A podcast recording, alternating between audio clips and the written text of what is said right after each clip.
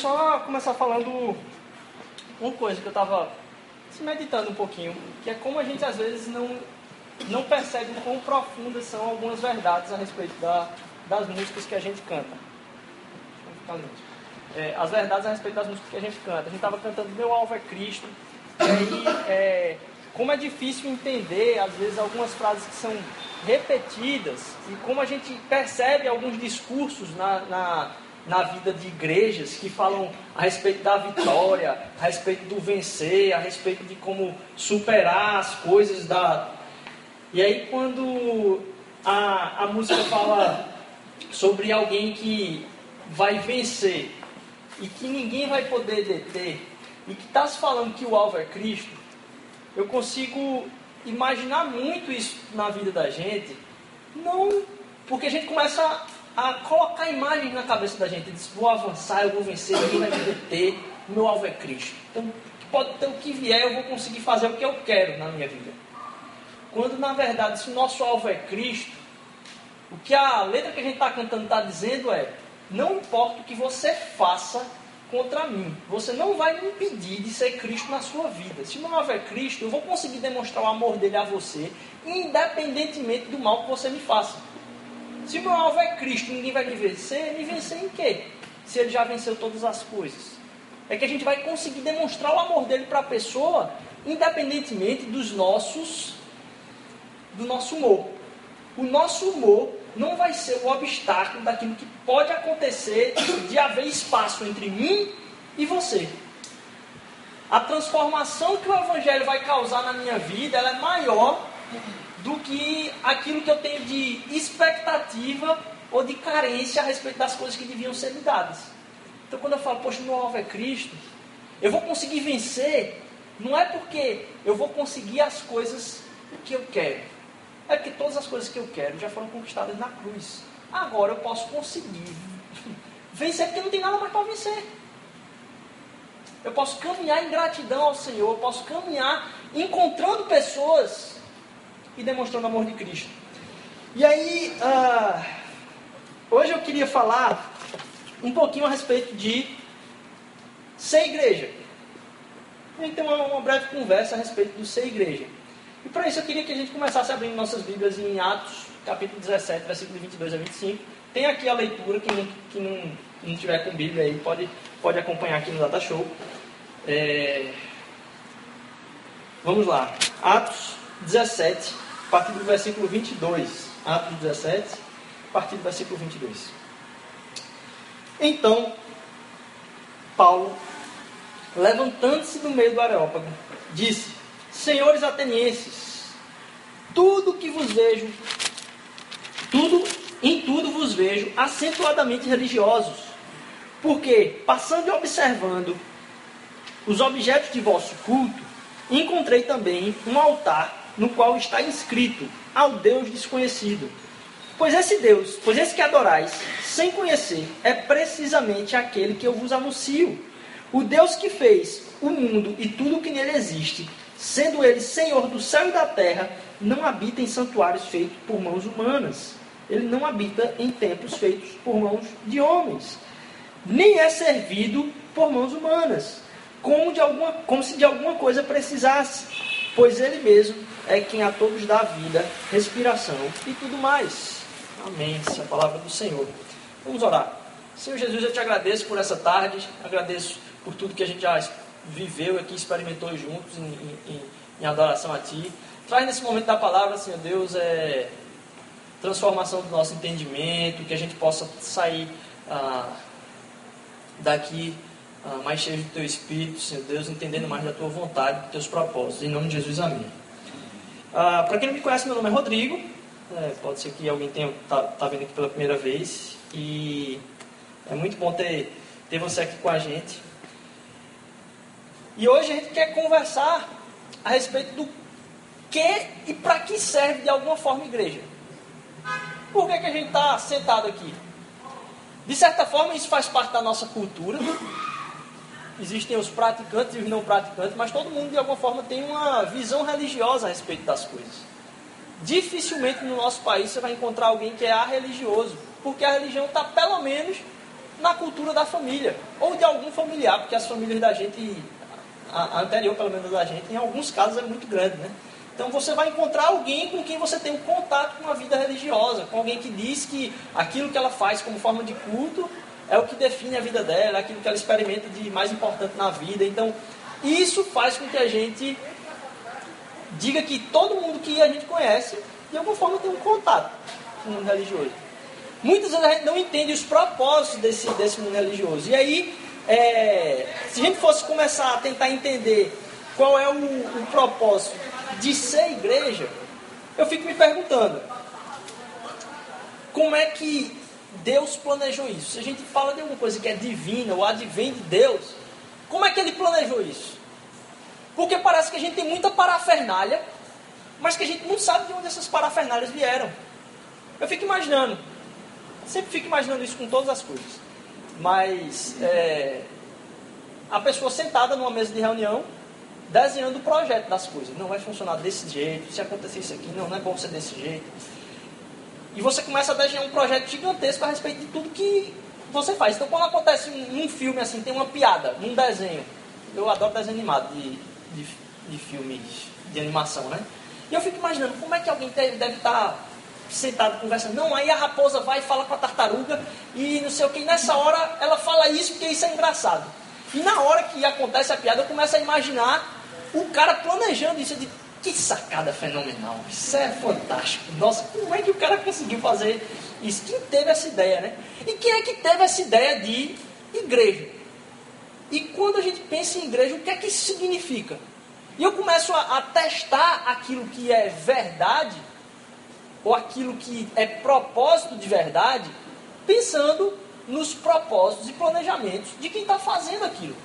Então começa a imaginar a quantidade de coisas que a gente faz enquanto igreja talvez não estivesse nos propósitos de Deus. O que é o ser igreja? Será que tem a ver tanto com aquilo que eu estou vestindo aqui na frente para falar? Será que tem a ver com o espaço que a gente está? Quando a gente estava começando a falar em plantação de igreja, as pessoas iam perguntar: e aí? Você já alugaram um local? E aí? Faltava três, quatro meses. E aí? Você já alugaram um local? E aí? Você já alugaram um local? Então, na cabeça daquela pessoa, o que é a igreja? É o local. É o lugar onde se reúne. Se não tem lugar para se reunir, não tem igreja. E quando, até também quando a gente fala, onde é que está acontecendo lá no colégio? É no colégio? Está acontecendo na igreja no colégio? E está é, acontecendo na igreja no colégio. E como a gente começa a questionar aquilo que acontece dentro da igreja pelas necessidades, por aquilo que a gente entende que é o projeto de Deus para a igreja. Mas será que esse é o projeto de Deus? Porque na maioria das vezes a gente acaba colocando palavras na boca de Jesus, mas ainda, princípios que a gente altera que ele falou para deturpar para aquilo que a gente sente necessidade. Então a gente sente necessidade de ter alguém que leu isso aqui, que vá trazer uma, um estudo a respeito disso aqui, e a gente acaba eu me percebo muito isso quando eu estou sentado assistindo alguém falar a respeito da Bíblia. Eu começo a projetar aquilo que é o meu anseio de vida espiritual, de alguém sério com Deus, de alguém que respeita a palavra de Deus. Eu começo a, a projetar aquilo que eu tenho de sonho disso aí para aquela pessoa. E eu começo a exigir daquela pessoa isso. E por isso que a gente tem a figura até hoje dos sacerdotes nas religiões. Aquela é a pessoa que foi chamada por Deus para me representar perante Ele. Então, todas as minhas frustrações com comportamento, eu começo a colocar naquela pessoa. E começo a exigir o cumprimento dessas coisas daquela pessoa. Eu tenho pouquíssimo ou pouquíssima vontade de trazer aquelas exigências para a minha vida. Será que no planejamento de Deus ele tinha isso? Ó, vou pegar, vou botar alguém com a roupa diferente lá na frente para falar de um jeito que as pessoas esperem que aquela pessoa viva a vida que, que eu quero. E aí no final do culto todo mundo vai embora para casa. Aí no domingo a pessoa volta, todo mundo fica esperando ouvir daquela pessoa algumas palavras de sabedoria e esperar que ela viva segundo a vontade de Deus, depois volta para casa. Se alguém errar, o que, que acontece? Você vai lá para aquela pessoa, conversa com ela, E está tudo resolvido. Porque o foco é aquela pessoa. Ou então não. O que acontece? A minha vida vai se restringir a eu chegar no domingo aqui e botar para fora todas as minhas angústias que eu vivi durante a semana inteira. E aquele momento vai ser suficiente para manter o que é o meu relacionamento com Deus. Ou o que é o que eu chamo de fé em Deus. Quando eu paro para pensar nessas coisas, eu digo, será que era isso que estava Jesus lá sentado na mesa desenhando quando ele pensou a respeito de igreja? Será que era a respeito de um local? Será que era a respeito de alguém falando na frente? Será que era a respeito de alguém representando outra pessoa? Será que eram formas de culto? E eu começo a, a, a ver que, não pelo que eu imagino, mas pela vida que Jesus demonstrava, não faz tanto sentido a gente manter a, o significado de igreja a respeito disso. E a necessidade que surge para nós de viver igreja, ela tem que ser baseada num projeto também, no, que a gente acredita de projeto. Porque senão, talvez não exista necessidade. Será que realmente existe necessidade da gente estar em comunidade? E como é que foi esse projeto? Tinha a ver com roupa, tinha a ver com se reunir, tinha a ver com forma, tinha a ver com o tempo que a gente está buscando ter. É bom porque aqui no colégio tem até já batistério, né? Se alguém, se alguém já frequentou algum vez batistério, a gente vai ali para a piscina, tem um batistério, acho que um dos maiores que a gente pode encontrar, já tem aqui do lado. Mas é, a forma que as coisas são feitas, talvez, não representem tanto do que é o propósito de Deus para a igreja. E aí a, a gente começa a pensar em como então a gente vai vivenciar isso. O que é que vai fazer, dar, vamos dizer assim, base para a gente vivenciar isso? Aqui a gente consegue encontrar um local não onde a gente vai experimentar alguma coisa, mas que vai nos lembrar de qual é a natureza do projeto original. Qual é a natureza de comunidade? Qual é a natureza do dom que você recebeu? Aquilo que você faz de melhor. Para que, que serve isso? A gente começa a, a ser relembrado e recuperar aquilo que é a natureza da nossa própria vida. Aquilo para o qual a gente foi criado. E como a gente pode experimentar a plenitude. Então ela é um resultado, a experiência com Deus aqui, ela é o resultado da transformação da nossa própria natureza. Em entender que a gente não está vindo para cá por uma necessidade que a gente precisa de colocar ou na vida da gente, do, de alguém que está falando aqui na frente, que está cantando aqui na frente, que está é, que você veio para olhar para alguém que está do lado. Não, a gente veio para ter a transformação da nossa consciência na natureza nossa original. Por isso que quando o Evangelho vem falar de transformação e conversão, ele vem falar de nova criatura. É como se a gente nascesse de novo. Mas não é porque a gente nasceu de novo, ah, começou do zero. Não. É como se a gente fosse lembrado do que foi o projeto original. A transformação da nossa natureza e o relembrar de quem a gente realmente é, transforma. É como se a gente nascesse de novo. É como se agora a gente foi revestido de uma nova natureza, que foi o nosso chamado original. E é, quando a gente vem se confrontar com os propósitos da igreja, a própria existência da igreja ela nos confronta em três áreas. Primeira área que a igreja nos confronta é a respeito da nossa solidão. A respeito da nossa solidão. E quantas pessoas hoje, à nossa volta, a gente pode dizer que tem problema com solidão? Quantas pessoas com as quais você tem contato, você sabe que quando ela sai do seu convívio, ela não tem tanto suporte? Quantas pessoas acontece isso? Mas mais do que isso, o quanto a gente mesmo está buscando isso. A gente falou na série passada a respeito da nossa própria nosso ego inchado, nosso ego inflado. Mas o sistema que a gente vive nos proporciona buscar a nossa própria independência. A nossa própria independência é aquilo que a gente mais deseja. Independência dos outros. Porque quando eu começo um relacionamento com alguém, muito dificilmente num namoro iniciado assim você tem muita briga. Porque você conhece pouco e você tem pouco compromisso. Os compromissos ainda não são tão grandes com a vida completa de outra pessoa. Quando a gente se aprofunda nos relacionamentos, sempre vai existir problema, porque vai ter compromisso. E confronta a gente com um probleminha, um bichinho que tem lá dentro da gente que se chama a busca pela independência. eu sou confrontado que agora eu não sou mais tão independente como eu era. Por conhecer, eu tenho compromisso e responsabilidade. Isso pesa, porque eu não preciso me preocupar mais comigo mesmo, mas com o outro. E isso acaba sendo a nossa própria busca de vida profissional, emocional, tudo. A gente vem buscar aquilo que a gente consiga dizer, eu estou satisfeito comigo mesmo. Mas a solidão, ela acaba abraçando a gente no meio dessa nossa independência. Estava conversando hoje de tarde com gente que trabalha na área, dizendo o quanto o problema de solidão é grande nas famílias. De alguém que a gente sabe que tem dentro da família, poxa, aquela pessoa é muito sozinha. E eu aposto que você deve conhecer no seu ambiente de trabalho, na sua faculdade, gente que é sozinha. E que, se você tem crise com, em alguns momentos, se sentir só, imagina a pessoa que você percebe que é só. As pessoas não percebem que você é só. Você está lá sempre animado, conversando com as pessoas e tal, e você se sente só. Imagine as pessoas que você percebe que são só, o quanto elas se percebem como só. Muito dificilmente você vai encontrar alguém que todo mundo diz, bicho, aquela pessoa é muito sozinha. E ela chega em casa ela te olha e diz, nossa, eu sou muito desenrolado. Eu consigo conversar com todo mundo. Muito dificilmente, porque você que é desenrolado, tem os problemas de solidão seu. Imagine as pessoas. A igreja existe para confrontar a nossa própria solidão.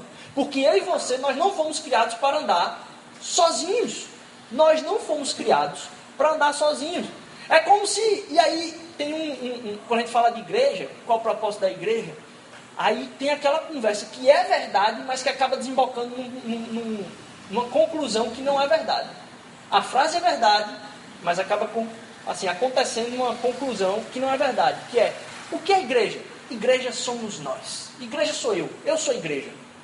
E aí a gente começa a imaginar que por a gente já puder, não, igreja não é o local, igreja não é aquela pessoa na frente falando, igreja sou eu. A gente começa a sustentar a ideia de que eu posso ser igreja sozinho. E quando a gente olha para a forma como Deus falou a respeito de igreja, a forma como Jesus falou a respeito de igreja, como o corpo de Cristo,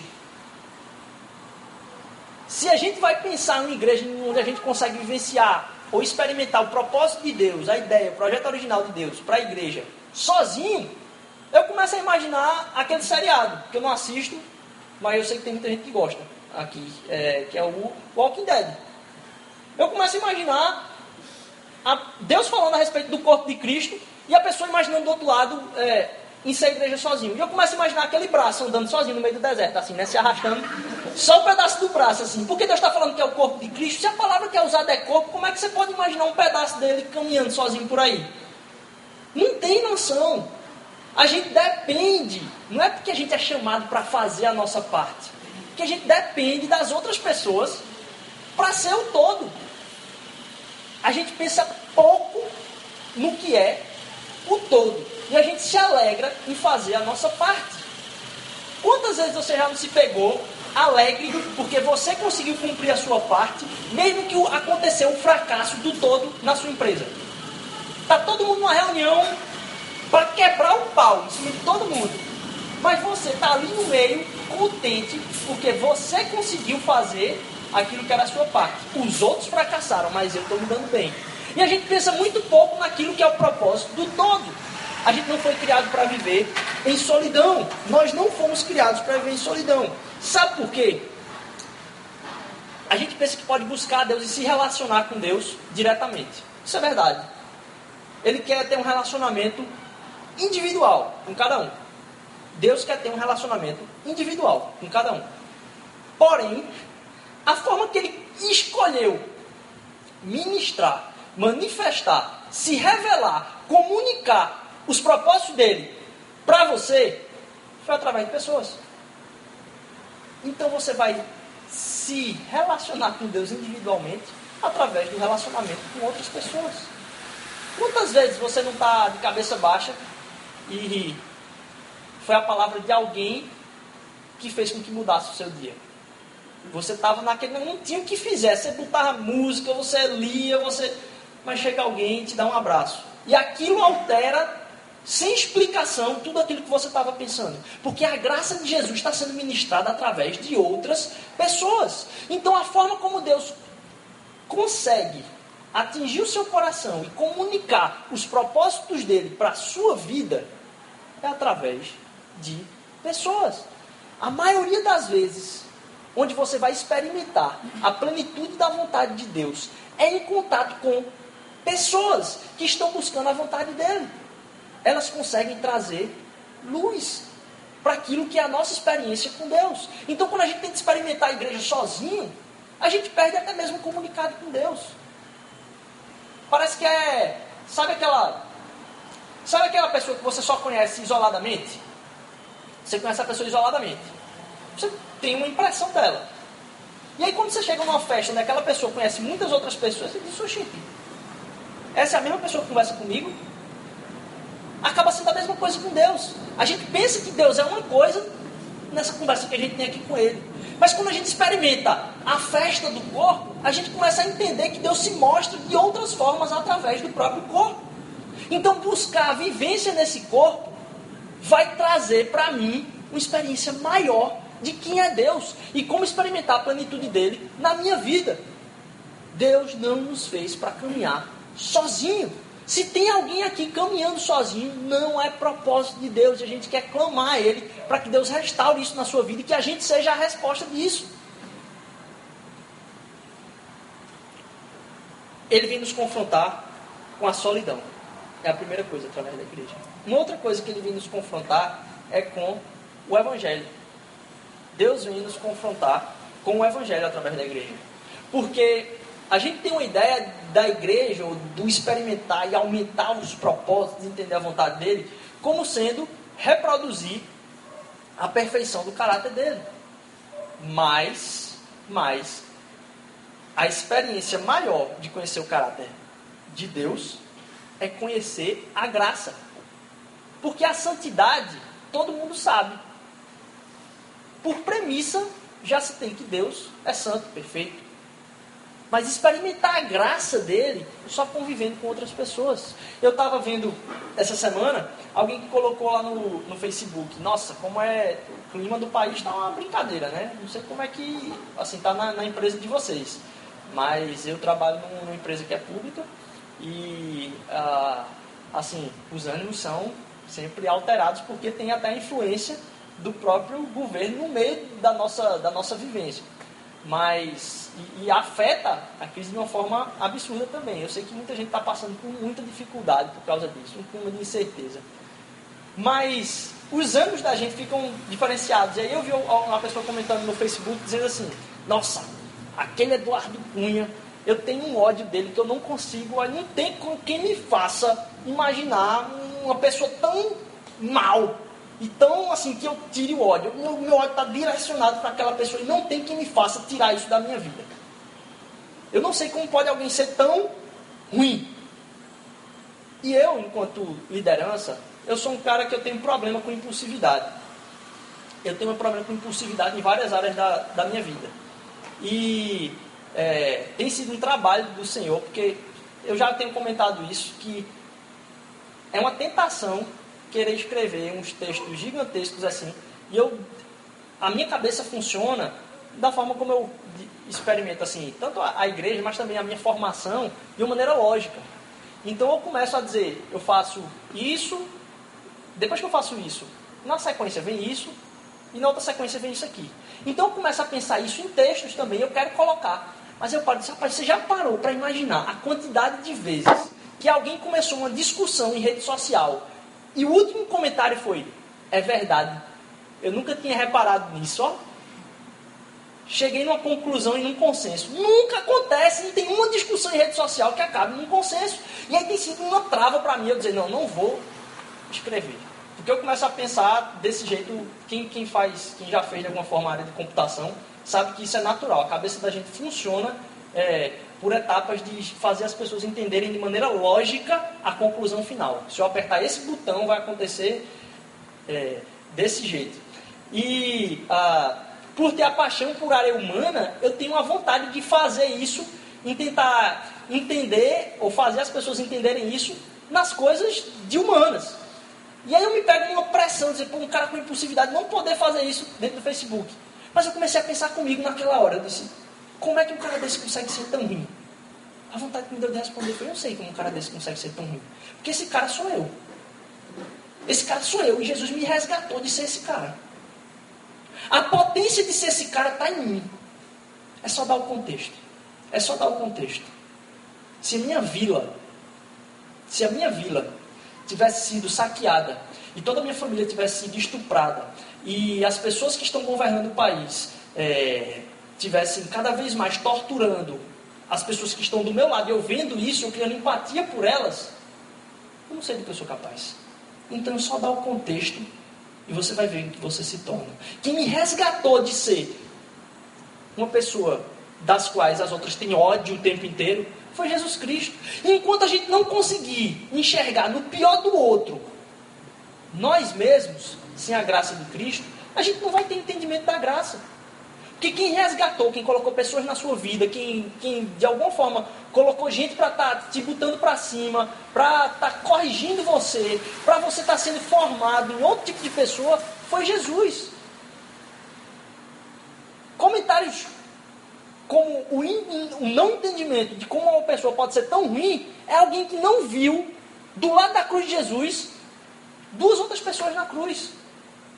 E a conversa de Jesus com elas dizendo, rapaz, você vai estar no paraíso comigo hoje.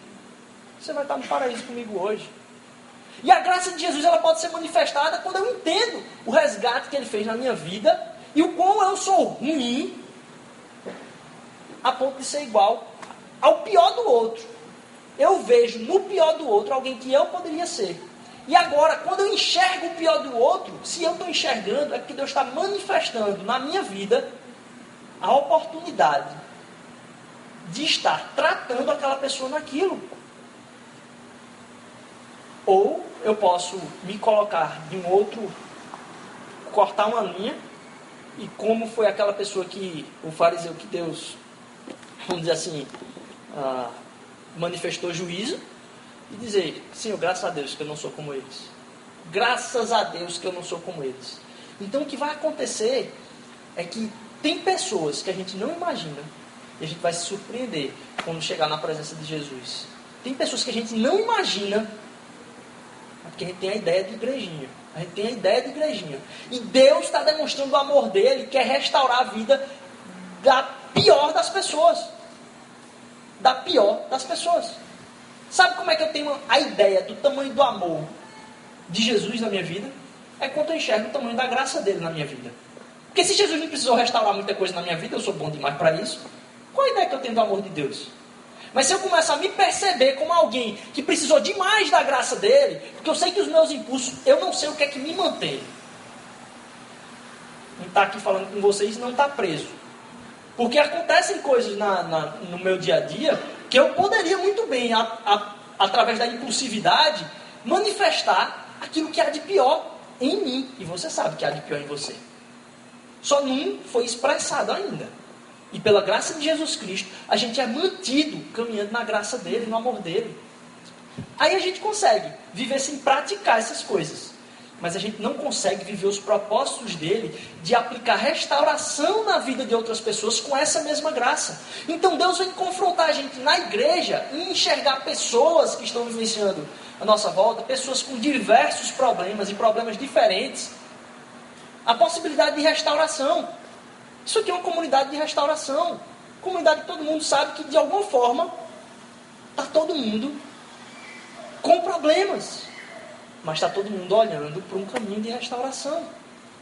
Então a gente tem a possibilidade de viver a graça e experimentar essa graça na igreja. Em conseguir. Porque se tem uma coisa que a gente esconde, é o nosso lado pior. Porque ninguém sabe. Está tudo aqui dentro, eu não pouco do meu pior eu, eu, eu boto para fora. Mas quando eu começo a conversar com outras pessoas, ó, isso fica vindo na minha cabeça.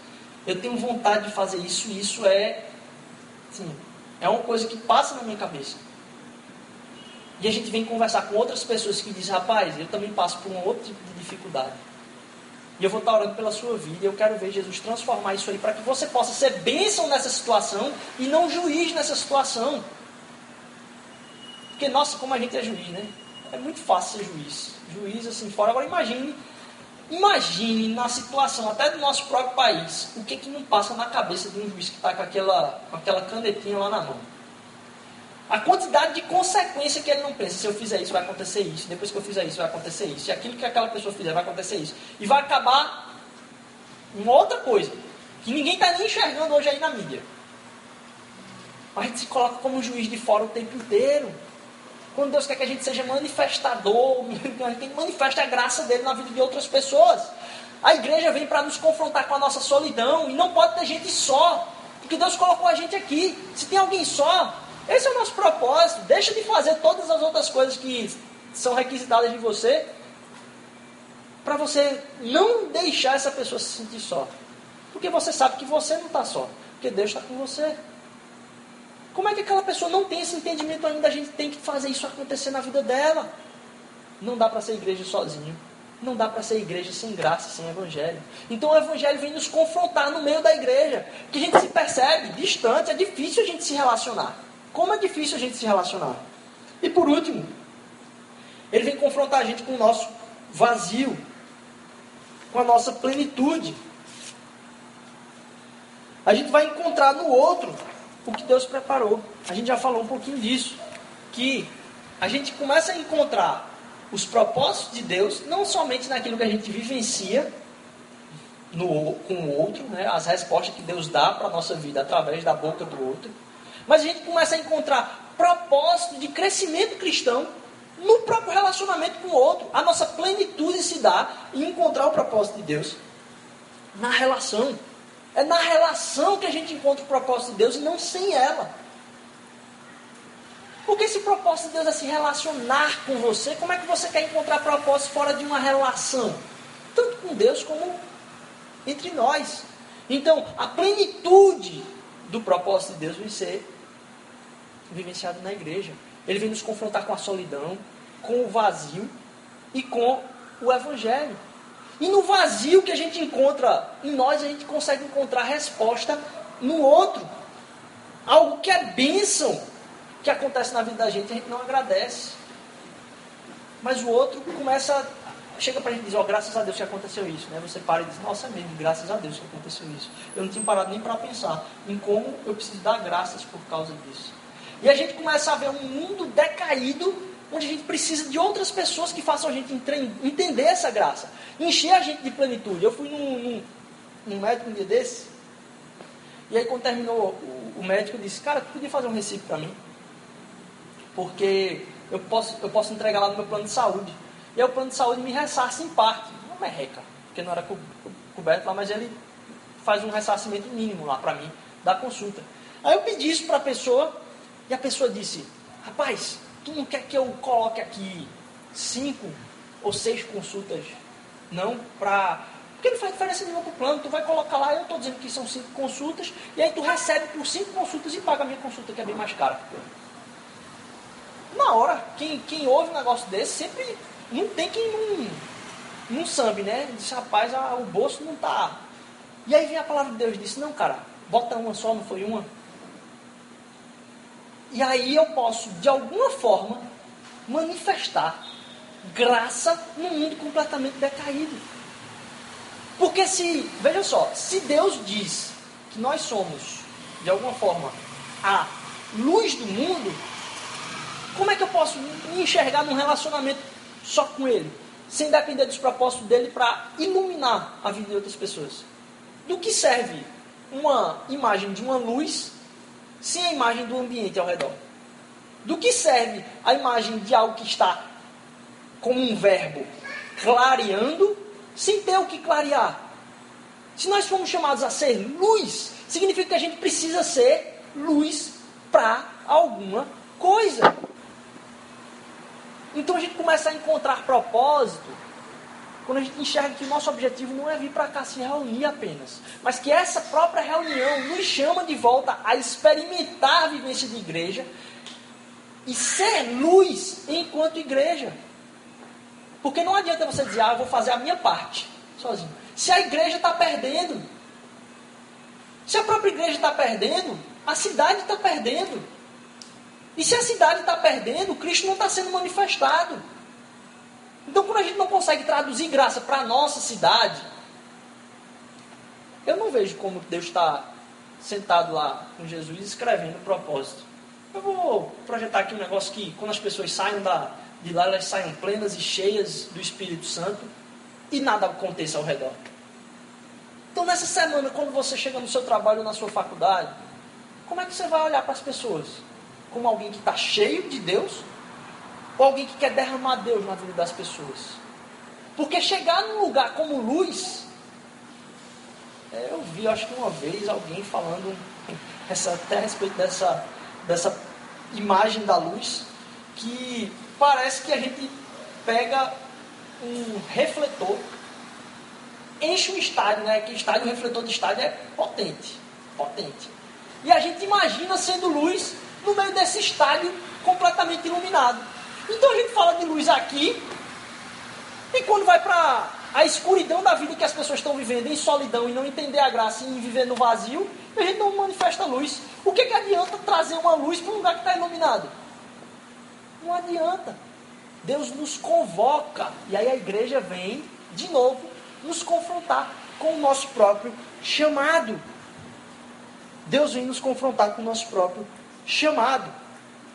E aí, isso faz sentido de a gente se juntar para isso, que a gente percebe que essa missão é maior que nós. Deus deu uma missão para você, mas essa missão faz parte do nós sermos missão. E porque a missão é maior do que nós mesmos, dá alegria a gente se juntar para fazer isso. E essa plantação de igreja aqui não diz respeito a esse culto, mas a gente está se comprometendo com a missão que Deus deu para que é maior que nós. E a gente quer experimentar o traduzir da graça dele em aplicar essa missão, que é maior do que eu, que é maior do que você, que é maior do que nós todos. Por isso a gente precisa estar tá abraçando, se apaixonando pela própria ideia de igreja. Isso vai nos tirar da solidão, isso vai nos confrontar com o Evangelho, isso vai nos tirar do vazio, isso vai nos colocar numa missão que é maior que todos nós. Experimentar a igreja nos coloca num lugar que é maior que todos nós. E é, eu estava lembrando de domingo passado. Quem estava aqui domingo passado? Domingo passado foi a ceia. Tem gente que só quando fala em comida lembra, né? Quem estava aqui no passado? Domingo passado foi a ceia. É, domingo passado foi a ceia. E, poxa, como deu uma dó. Uma dor assim no coração. Saber que no mesmo dia que a gente estava fazendo aquilo aqui, e Deus trazendo uma mensagem de restauração para o nosso coração, tinha gente morrendo no outro lado do planeta, estava fazendo a mesma ceia, a mesma Páscoa num parque lá no Paquistão, e tinha gente morrendo. E aí a gente fica se perguntando: por que, que acontece isso? Por que Deus deixa isso acontecer? Rapaz, não se atreva a responder. Porque nem, vamos ser sinceros, nem eu e você sabemos a resposta. No fundo, no fundo, nem eu nem você sabemos a resposta, ele vai ficar sem saber. E sabe por que Deus? Aí sim. Sabe por que Deus deixou a gente sem saber? Porque Ele quer que a gente seja a resposta. Faz sentido quando Ele deseja que a gente seja as respostas para os problemas do mundo que nem eles, nem a gente entende. Ele chamar pessoas para uma missão que é maior que nós mesmos de ser luz, de ser resposta. Às vezes a gente fica tentando defender Deus, quando a gente deve ser a resposta para o sofrimento. Então, quando alguém pergunta, rapaz, por que tem tanto sofrimento no mundo? Eu digo, eu não sei. Mas eu queria ser a resposta para o sofrimento dos outros. Sabe por quê? Porque Jesus foi a resposta para o meu sofrimento. E quando a gente tem dificuldade de entender a os propósitos, de novo, da igreja. E a gente até duvida se isso, poxa, será que isso realmente acontece? Mas se a gente tiver disposição para querer experimentar o máximo que ele tem para a gente através da igreja, pode ter certeza, é uma resposta que é dada já. Que as portas do inferno não prevalecerão contra ela. Uma resposta que já está dada.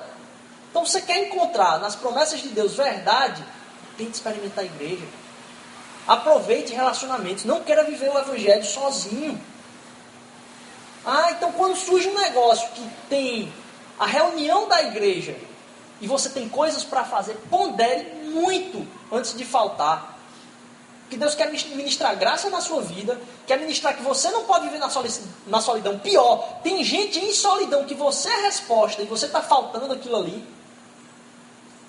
Não falte, não falte mesmo. Que Deus quer que a gente seja a resposta. Se tem alguma coisa que você foi chamado para ser igreja em algum lugar, vá. Vá. Que Deus quer usar a sua vida para ser resposta na vida de alguém, para a solidão, para a falta de graça e para o vazio da vida dela. Isso vai voltar para você. Porque ele quer manifestar isso através das pessoas na sua vida. Então, quando a gente fala do, vamos dizer assim, da, dos propósitos da igreja, não vamos achar que isso não é possível. É a resposta que já está dada. Ele quer que a gente seja a resposta.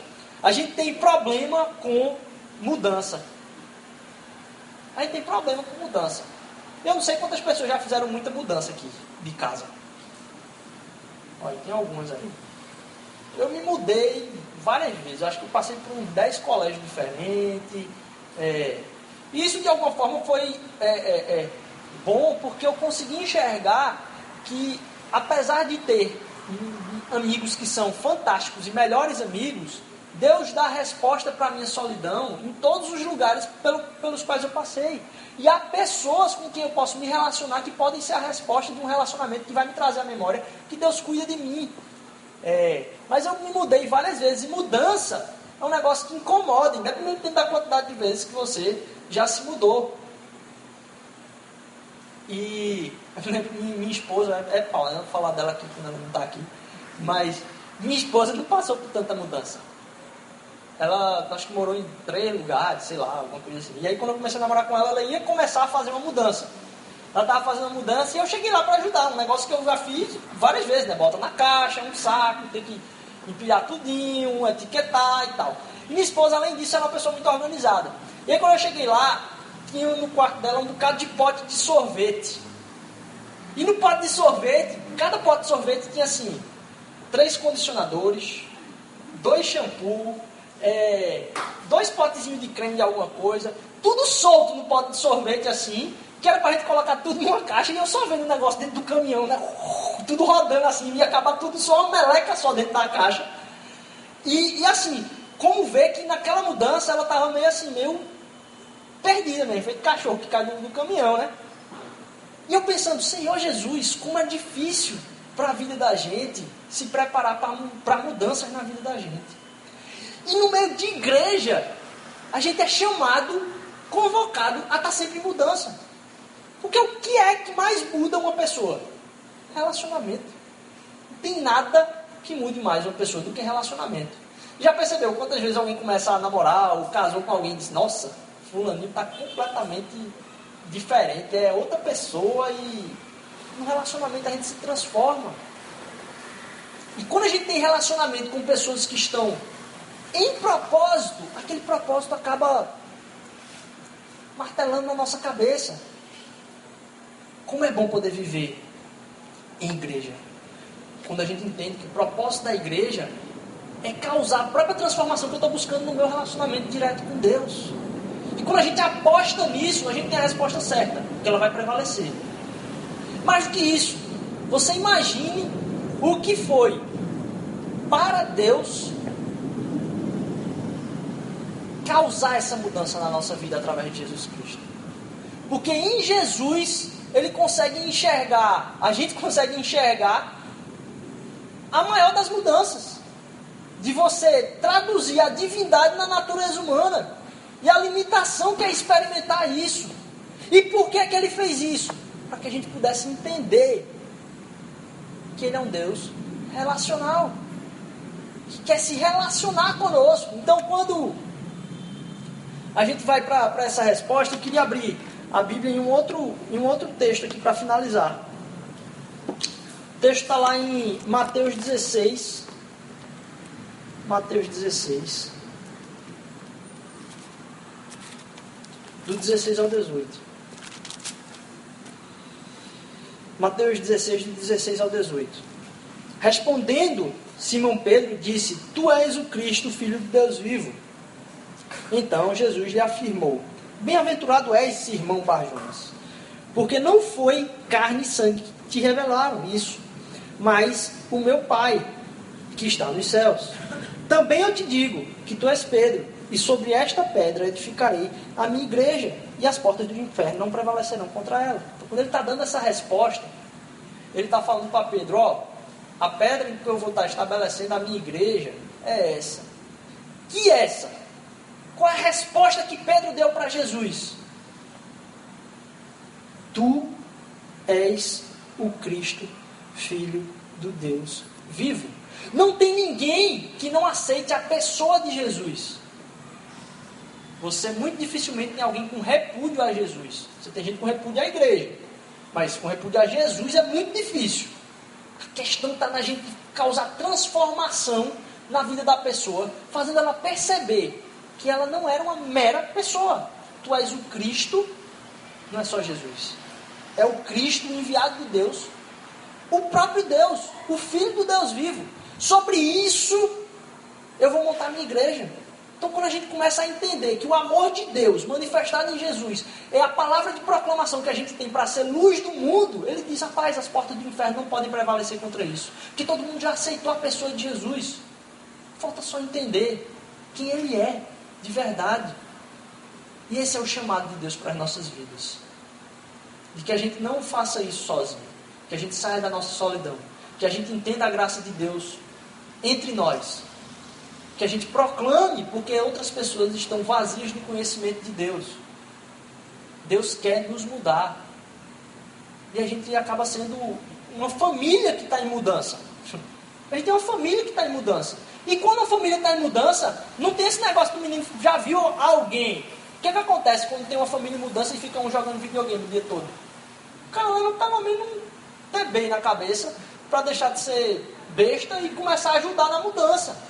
Não tem ninguém que fica parado nessa mudança. E a gente é uma família em mudança, porque quando Deus dá uma missão, Ele dá uma missão que é maior que todos nós. E só com a graça de Cristo a gente pode é, experimentar isso e traduzir isso para outras pessoas. Que a gente possa entender que quando a gente sai essa semana para o nosso trabalho, a gente é ministro do amor de Deus, onde a gente está. E a gente pode contar com todo mundo que está aqui ao nosso redor, para experimentar essa vivência da missão, sem ser sozinho. Já tentou ajudar alguém, ou já tentou fazer alguma coisa que é maior do que você, é mais difícil do que para você mesmo, sozinho, porque você está sem paciência de pedir ajuda. Um dia mesmo desse eu fui inventar de pegar essas cadeiras tudinho aqui, com a dor de coluna lascada, é, aqui na frente, quando elas não estavam aqui, né? Nossa, como agradecer a Deus quando a gente conseguiu comprar essas cadeiras e deixar aqui do lado. Tinha que trazer na S10, e desamarrar e não sei o que. Aí um dia eu fui inventar de fazer, não estou com pressa, não vou nem pedir. Rapaz, a primeira levantada que eu dei, o negócio capotou, minha coluna envergou, rasgou aqui meu braço, eu fiquei com uma marca aqui no braço por mais de uma semana. Eu disse, está vendo o que é que dá quando você vai tentar fazer uma coisa que é maior que você sozinho? Então vamos experimentar essa missão que Deus deu para a gente com outras pessoas, compartilhando, convocando, confrontando. Que a missão é maior que nós, que a gente, mas ela é certa de resposta. Porque não vai prevalecer. Não vai prevalecer. Porque o que vai prevalecer é essa família, é a igreja. Em nome de Jesus. Amém. Vamos orar.